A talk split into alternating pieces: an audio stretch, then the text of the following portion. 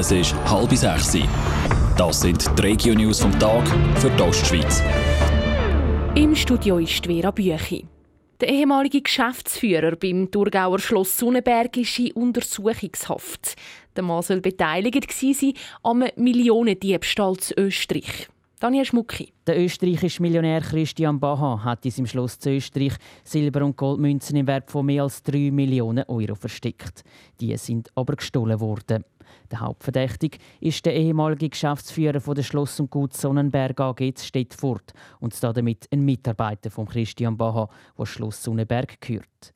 Der Verdächtige ist zusammen mit einem anderen Mitarbeiter verhaftet worden, bestätigt die Polizeidirektion Niederösterreich gegenüber Radio Top. Die Polizei geht davon aus, dass noch andere Personen in Millionendiebstahl involviert sind. Die Ermittlungen laufen noch. Mehr Informationen zum Fall und zu den Viren ums Schloss Sonnenberg gibt es auf toponline.ch.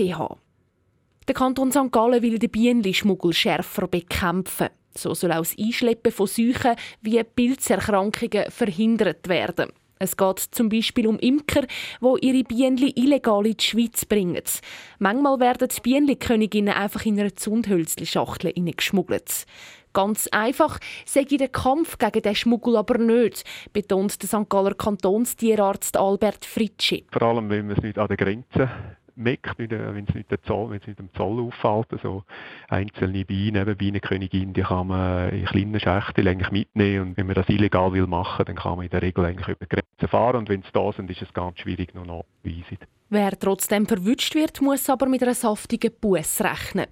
Ab dem neuen Jahr werden auch die Imker strenger kontrolliert wegen einer Gesetzesänderung. Neu sind dann Bienenli-Inspektoren im Einsatz, die schauen, ob bei den Bienenhaltern alle Regeln eingehalten werden.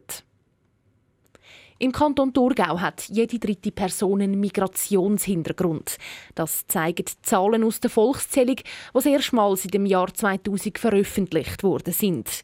Die grosse Mehrheit der Menschen mit Migrationshintergrund kommt aus der ersten Einwanderungsgeneration. Die Zahlen zeigen weiter, dass neun von zehn Thurgauer Schweizerdeutsch oder Deutsch als Hauptsprache haben.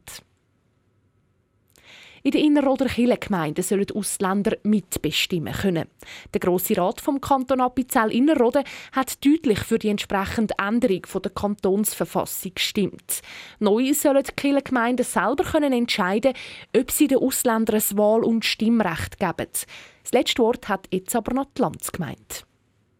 Die HSG St. Gallen zählt europaweit zu den besten Wirtschaftsunis.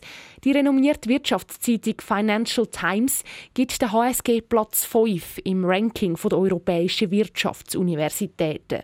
Das ist der Spitzenplatz unter den Schweizer Unis, auch wenn die HSG im Vergleich zum letzten Jahr einen Platz verloren hat.